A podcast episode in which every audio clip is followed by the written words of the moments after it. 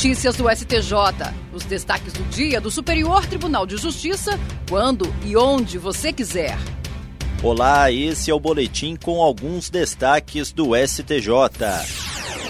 A Corte Especial do Superior Tribunal de Justiça rejeitou a denúncia contra o desembargador Alexandre Vitor de Carvalho, do Tribunal de Justiça de Minas Gerais, pelo suposto crime de corrupção passiva. De acordo com o Ministério Público Federal, o magistrado, como compensação pelo apoio a uma advogada que concorria a uma vaga no TJ Mineiro pelo Quinto Constitucional, teria solicitado a autoridades do Poder Legislativo a nomeação da esposa para cargo na Assembleia Legislativa e do filho para cargo na Câmara Municipal de Belo Horizonte. Os parentes do desembargador teriam sido nomeados como servidores fantasmas, ou seja, sem exercer regularmente as atividades para as quais eram pagos. O colegiado da Corte Especial considerou não haver indícios suficientes de que o desembargador tivesse influenciado na formação de lista tríplice do Tribunal de Justiça de Minas Gerais em troca da nomeação da esposa e do filho para os cargos no Poder Legislativo Mineiro. No voto acompanhado pela maioria da Corte Especial, o ministro Luiz Felipe Salomão explicou que para a configuração do crime previsto no artigo 317 do Código Penal, seria necessária a comprovação da relação de causalidade entre a suposta vantagem indevida recebida e o alegado ato de ofício praticado pelo desembargador. De acordo com Salomão, as imputações não ultrapassaram o juízo de possibilidade de que tenha ocorrido o fato criminoso, pois as alegações ficaram limitadas a um extenso exercício hipotético sobre o que seria uma atuação ilegal do magistrado.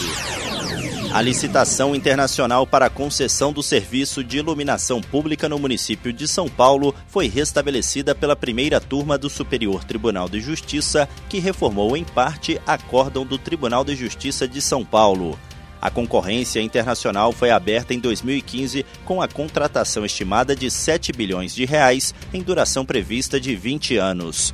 O Tribunal de Justiça Estadual declarou toda a licitação nula, mas a primeira turma do STJ deu parcial provimento aos recursos especiais de concessionárias e do município. O relator, ministro Paulo Sérgio Domingues, observou que os pedidos apresentados nos mandados de segurança em ação ajuizada pela quatro participações impetrados na Justiça de São Paulo buscavam especificamente a invalidação das decisões administrativas que resultaram na desclassificação do consórcio Do certame. Assim, considerou como excesso decisório a anulação de todo o processo licitatório e manteve os demais pontos do acórdão, principalmente para reconhecer que a exclusão do consórcio Walks foi ilegal. Agora caberá ao município de São Paulo avaliar o atual estágio de execução dos serviços para decidir a necessidade de licitar novamente todo o serviço ou só alguns dos lotes. A primeira sessão do Superior Tribunal de Justiça decidiu que os benefícios fiscais relacionados ao Imposto sobre Circulação de Mercadorias e Serviços, o ICMS, só podem ser excluídos da base de cálculo do Imposto de Renda das Pessoas Jurídicas e da Contribuição Social sobre o Lucro Líquido quando cumprirem os requisitos legais previstos no artigo 10 da Lei Complementar 160 de 2017 e no artigo 30 da Lei 12.973 3 de 2014. A decisão restringe a possibilidade apenas para situações em que os valores são ligados a investimentos. O julgamento ocorreu sob o rito dos recursos repetitivos, tema 1182, e pacificou controvérsia existente entre a primeira e a segunda turmas sobre o tema. Apesar do entendimento fixado, a aplicação não será imediata, isso porque o julgamento dos repetitivos começou antes que a primeira sessão fosse formalmente comunicada da liminar do ministro do Supremo Supremo Tribunal Federal André Mendonça, na qual foi determinado o sobrestamento dos processos afetados sob o tema 1182 do STJ até a decisão final de mérito sobre o tema 843 da repercussão geral.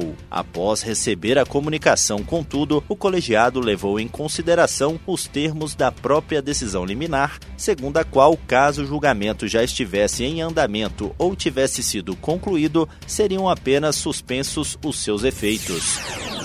E esse foi o STJ Notícias de hoje. Se quiser ouvir mais, acesse o Spotify ou o SoundCloud do STJ.